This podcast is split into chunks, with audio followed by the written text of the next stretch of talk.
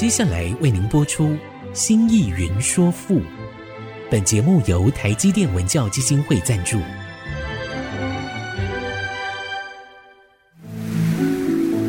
从气盖山河的朝代风华，到细腻抒情的人生长叹，跨越朝代，开启诗词盛世，《新意云说赋》。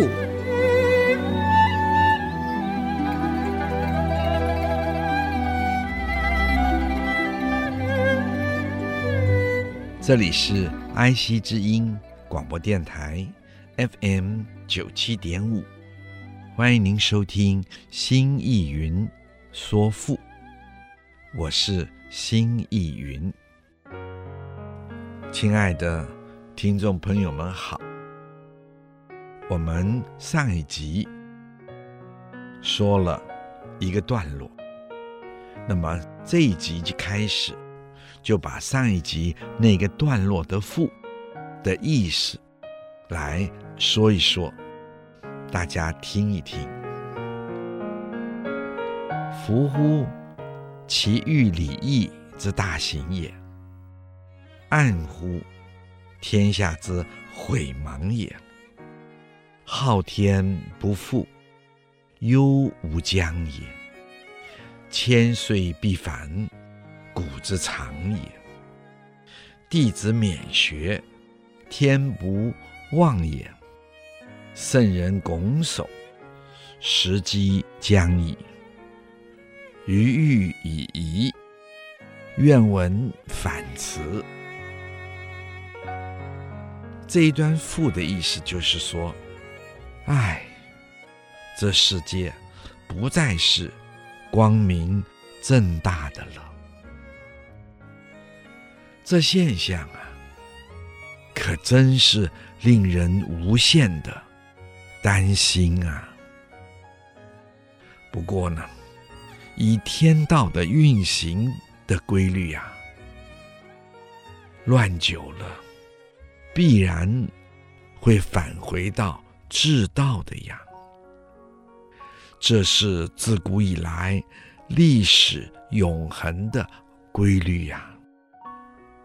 弟子们呐，你们不要气馁啊，要努力的向学啊。记住啊，上天是不会忘记善良又好学的人呐。其实啊，圣人并不焦急呀，他们都已在那里拱着手。以待未来至道的来临啊！唉，只是我呢，感到自己的愚昧不明啊！我愿意再听听老师的不同的意见、不同的看法，对我做些指点啊！其小歌曰：“念彼远方，何其色矣！人人处曰：‘报人言矣。’忠臣为待，谗人服矣。”其小歌曰：“这个其就是彼，就是那个小歌呢？”指的就是民歌，曰就是民歌上说，念彼远方，何其色矣。这个念是思念的意思，想念。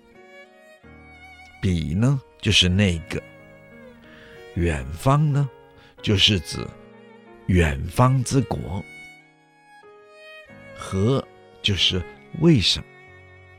其指那个君主，色是歌绝，是闭塞。那么这是指君王被小人闭塞住了，把好人与贤能的人都隔绝了。古人说，这些话都是荀子想送给楚国的宰相春申君的，因为春申君聘荀子为兰陵令。兰陵市的市长，甚至于为当时楚国最高位的学者。荀子的本意本来是想要劝谏楚国，提醒楚国的国君为什么如此的闭塞啊？他把所有的好人。都隔绝在外呢，但是不敢明白的直说，就借着说，啊，在那远方有一个小国家，同时也说，现在说的话是那个小国家民歌里面所唱出来的，人人处曰，人人。指的是德性圆满的贤能之士。我们刚才说过了，处也就是处退，被辞退，被赶走；曰呢，就是困守，指贤德之人被困守住了，以至于没有办法有任何。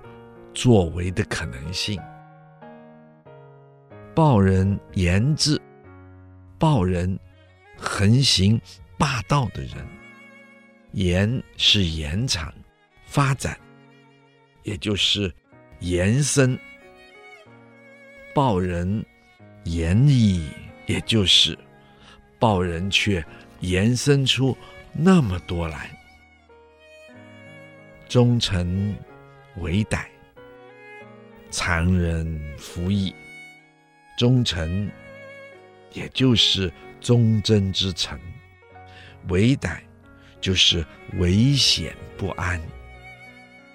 残人服役，残人就是专说别人坏话、专门造谣抹黑的人。服役，这个服。如果直接的说，就是用，就是事，事情的事，就是用；而用呢，就是行。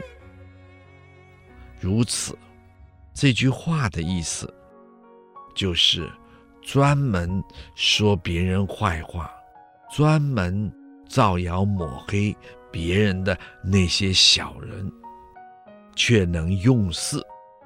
这个用。这个行就是用事，就是被朝廷提拔而重用，然后掌权做事。古人有人考证说，这个“福”字应该做“盘”字。那么，请亲爱的听众朋友注意，这个“盘”呢，就是。一般两般的那个班字，但是因盘做大字讲，大乐是盘的恶字，就是那个盘啊，那个一般两般的那个班的那个念盘的那个字的错字，是一个误写。那么盘呢，我们刚才说就是做大乐。快乐解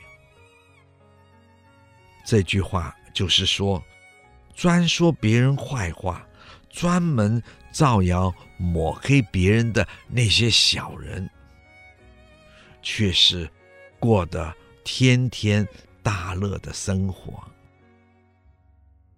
这段小歌的意思，也就是说，想到远方有个国家呀。作为国君的，为什么被小人团团包围起来呀？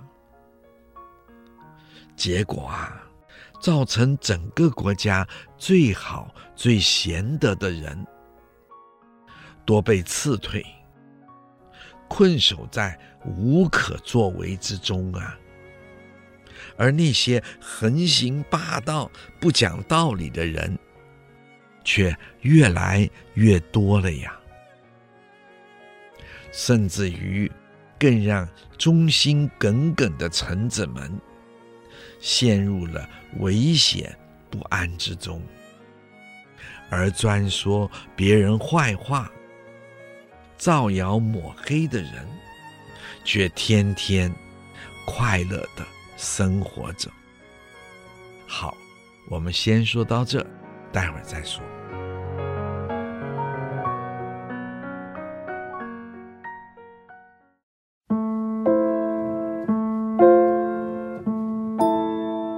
欢迎您再一次回到了爱惜之音竹科广播 FM 九七点五，新意云说赋。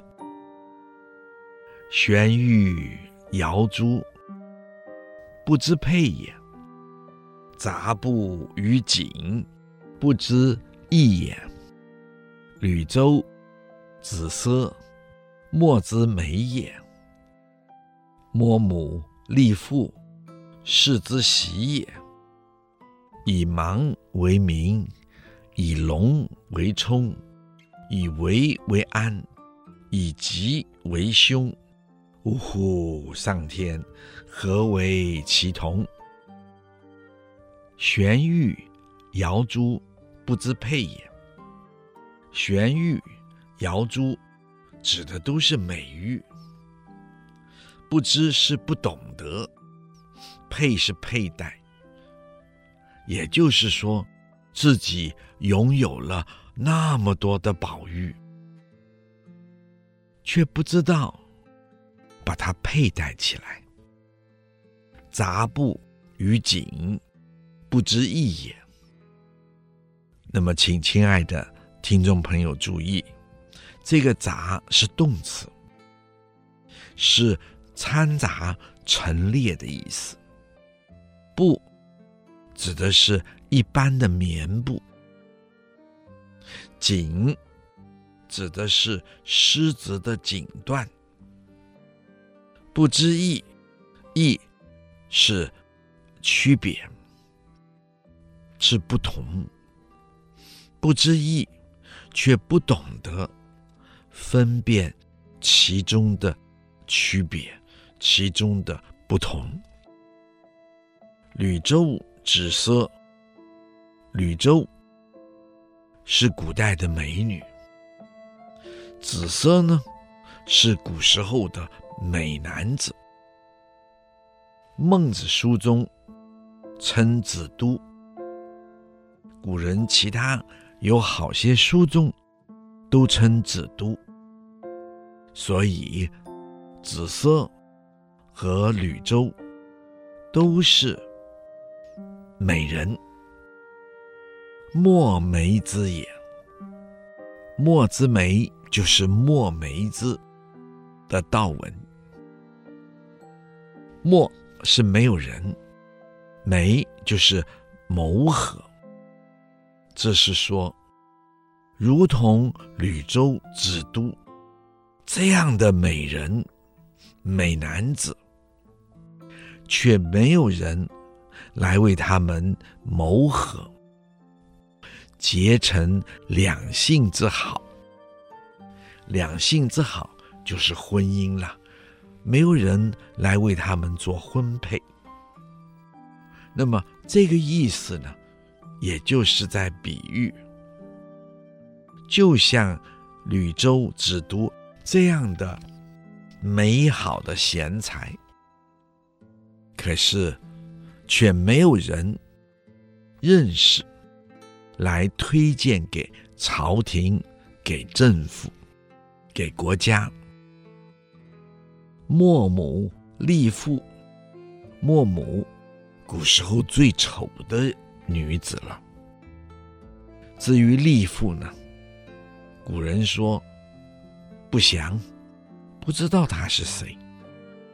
不过我们相对的跟木偶来看，他应该是古时候最丑的男人代表吧？世之喜也，这是世喜之也的道文，意思也就是人们却非常的喜欢他们。以盲为名，以就是认为，盲就是盲眼的、瞎了眼睛的人，为就是是，就是才是。明看得见的人，也做精明讲。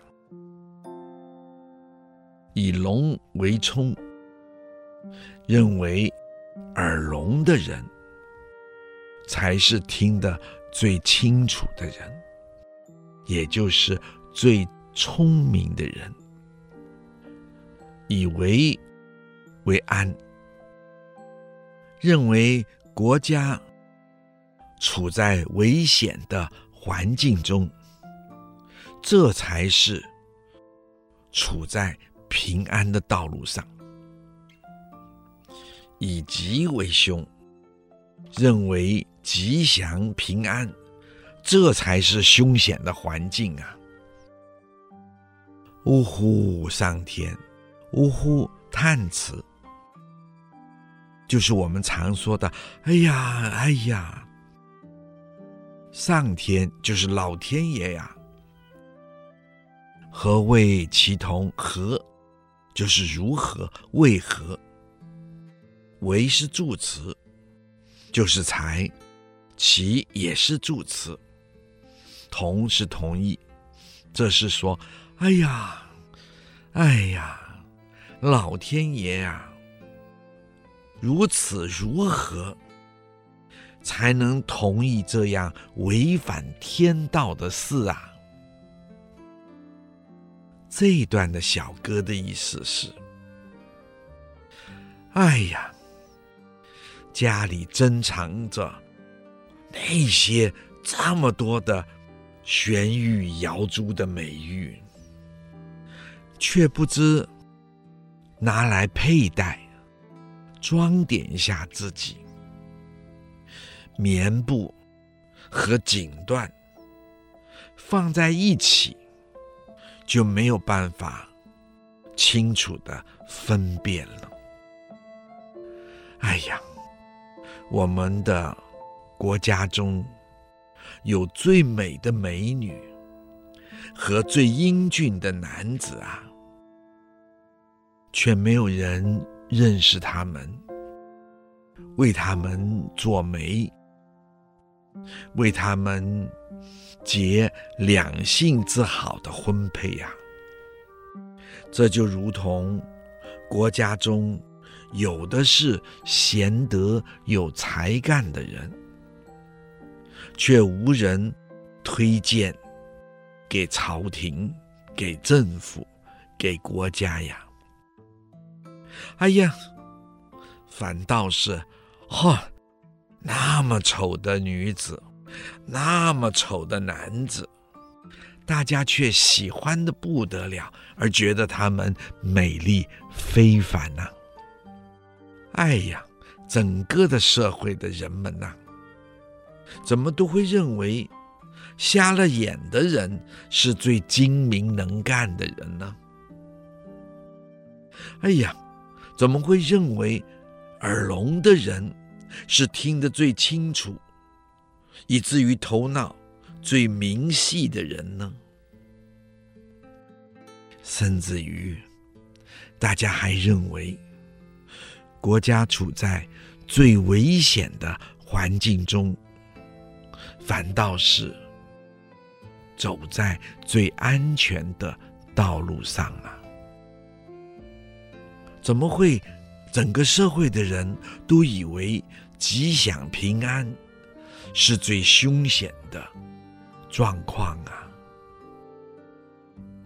而危险反是平安呐、哎呀，老天爷啊，要如何才能同意这样违反天道的事啊？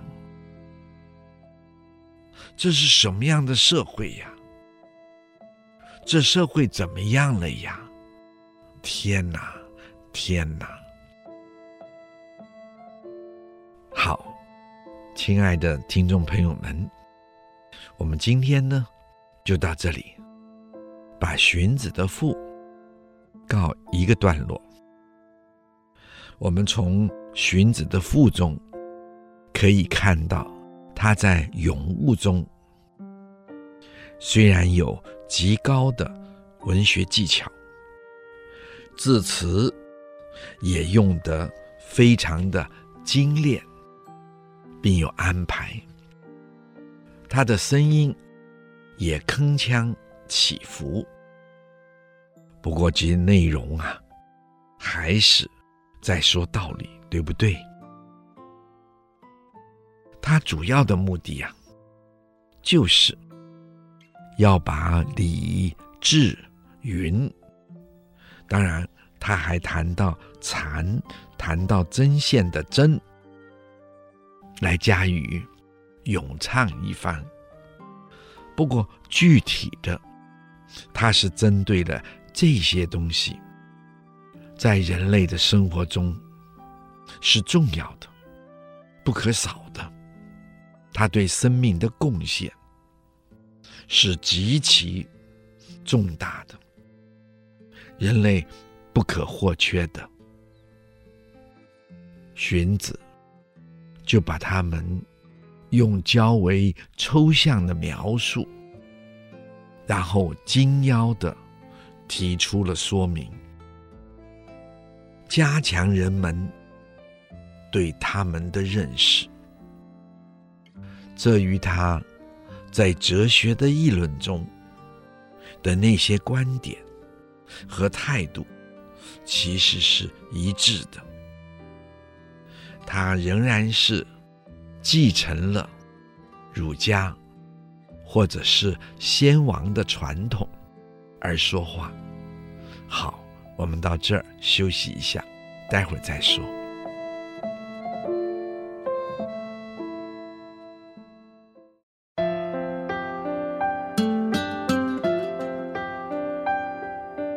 欢迎您再一次回到了爱惜之音竹科广播 FM 九七点五，新意云说赋。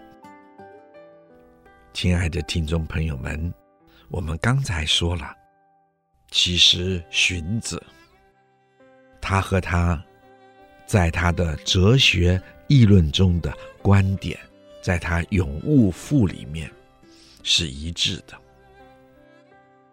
他仍然是继承了儒家的传统，也可以说是先圣先王的传统，强调了礼仪的要旨，并在礼智这两篇的文中，请问君王，由君王自己来回答。不过，请亲爱的听众朋友注意，他到了云中，则是告诉自己的学生，云水对人对生命的贡献，而他所请问的呢，则是自己的老师。如此，上下师生三代的一份对谈。这个的重点，表示了道，生命之道的传递与延续，这是非常重要的，在中国学术界是非常重要的道的传递，道的传承。学术不只是个人的表现，更重要是道的。生命之道的传承。目前我们的教育最严重的问题，是教育仅是社会的一种产业，师生间仅是职业间的关系。这个关系常常让教师没有办法进一步的教导。前几天，我遇到了一个在美国教书的先生，是华人。他强烈的提出，这其实是最进步的教育，因为这是防止了教师会过度干扰到学生的成长。成长，在美国教育界认为是学生个人自己的事，并说，在美国，连美国的父母对自己的孩子的教养同样不可干扰，必须让孩子们自己成长。他说。这才是培养一个完整独立人格、走向绝对个人主义的人。他认为这是最进步的教育。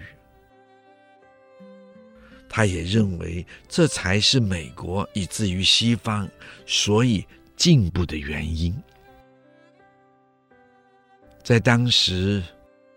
我忍不住问了一下：“真是这样吗？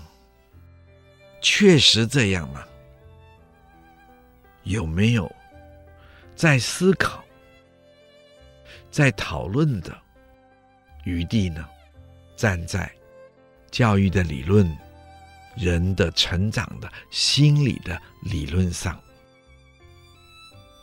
而个人自主。”个人独立，绝对的个人主义，真是人类最进步的思想吗？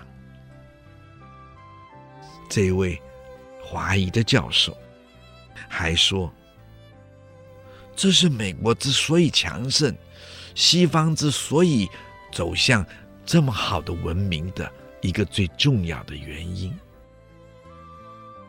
我实在。不敢完全的赞同，只是深深的思考。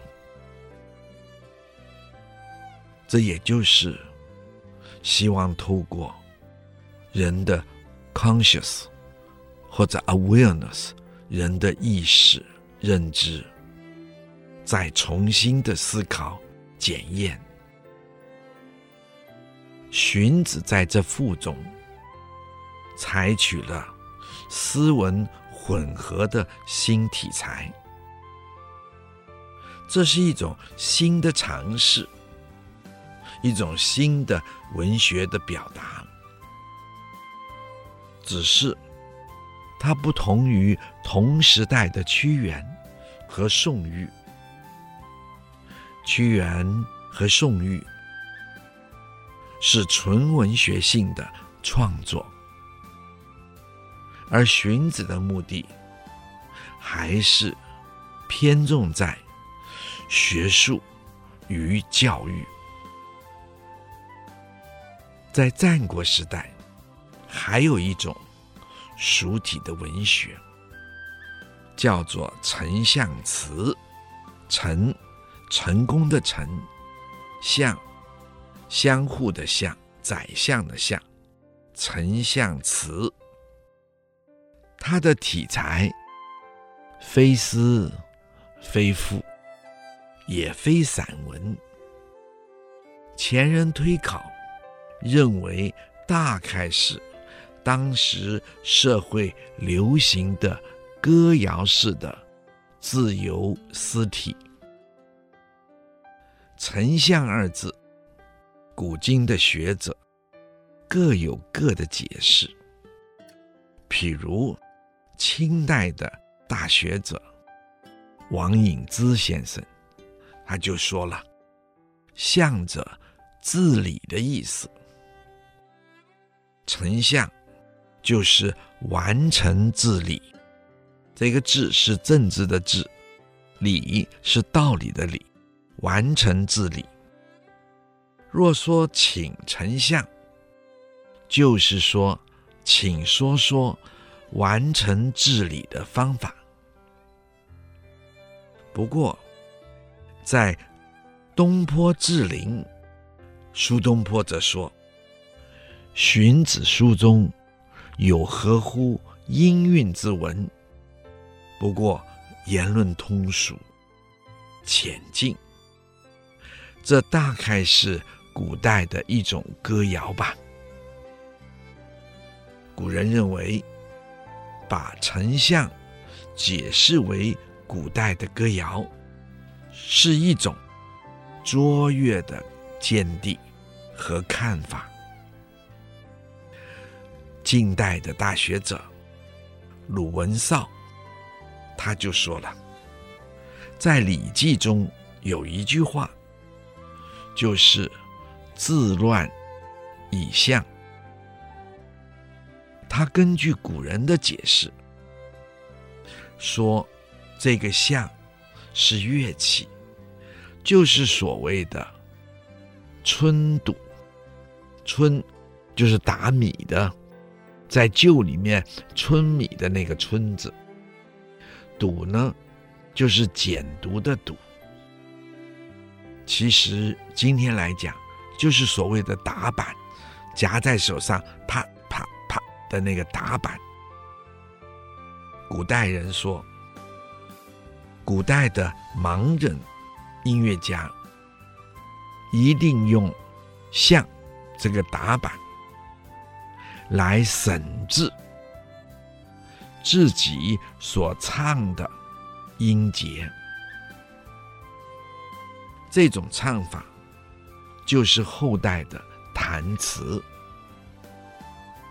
自乱以象，就是。在我们唱曲子的时候，啪啪来打板，使它有条理、有秩序，而不至于乱。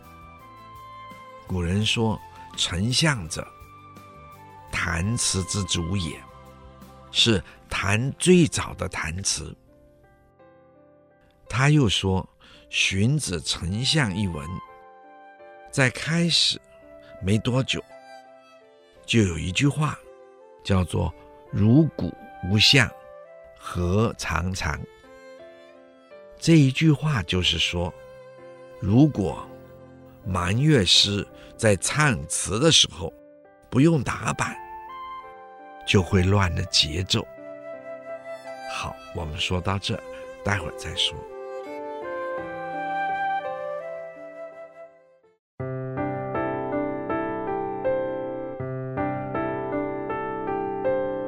欢迎您再一次的回到了爱惜之音竹科广播 FM 九七点五新意云说赋。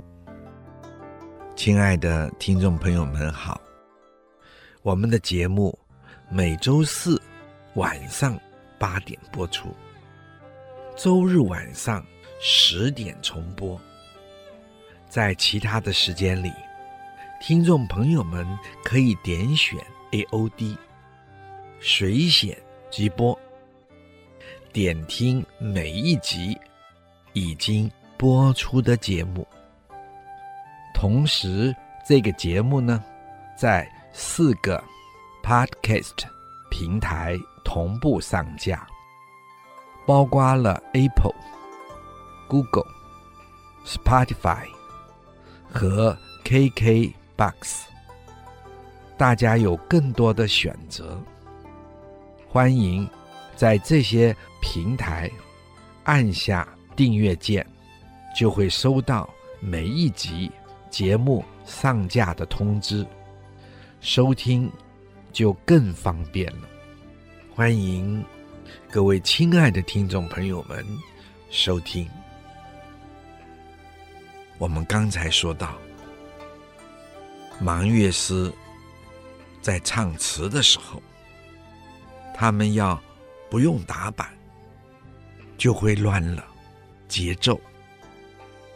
再者，丞相这一篇一开始就讲请丞相，他的意思就是请演奏这个曲子、这首词吧。所以一切也都表明的很清楚，这是如同弹词一般的一种演唱。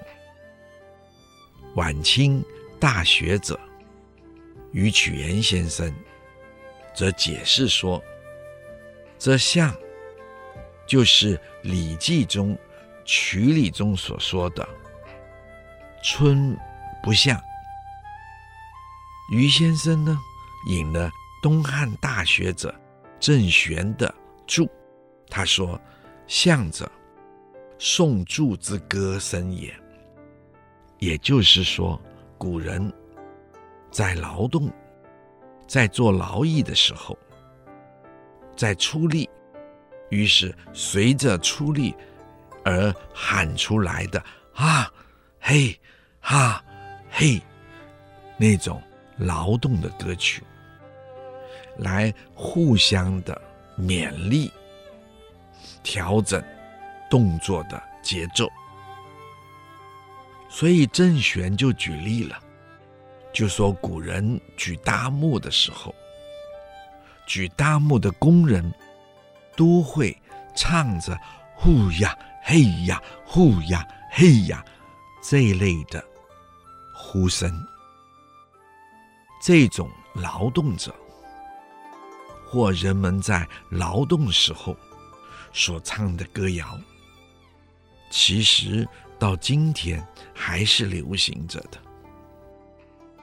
亲爱的朋友们，如果去到西藏，或者看电视上面拍西藏的旅游节目，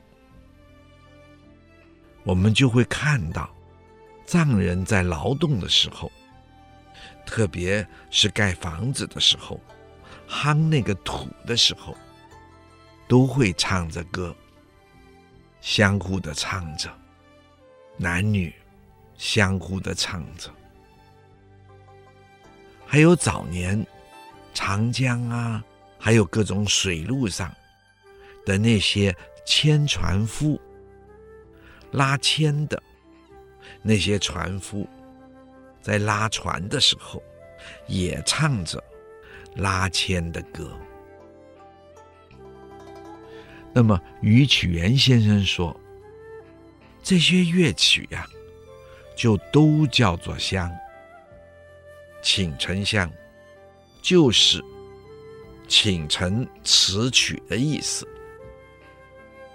民国初年，大学者梁启雄先生说：“成是就，就是完成。”成就也，完成之意，也可以引申做演奏讲，做奏，做演奏讲。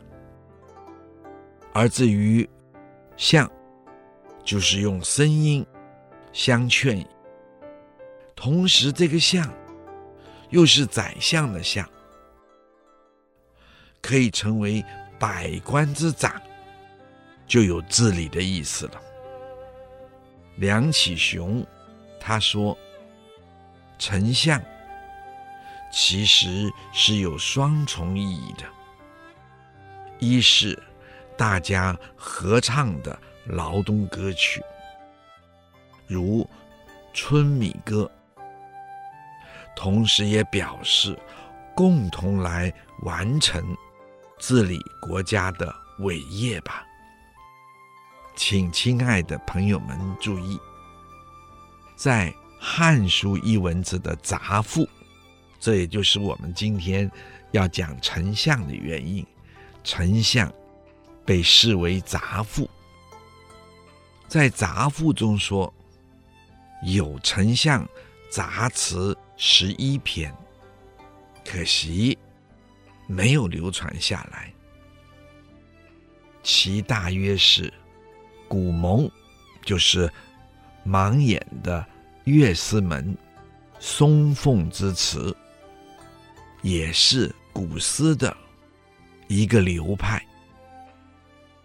在《淮南子》书中也有丞相篇，这可以见到战国时代丞相是文学作品的名称。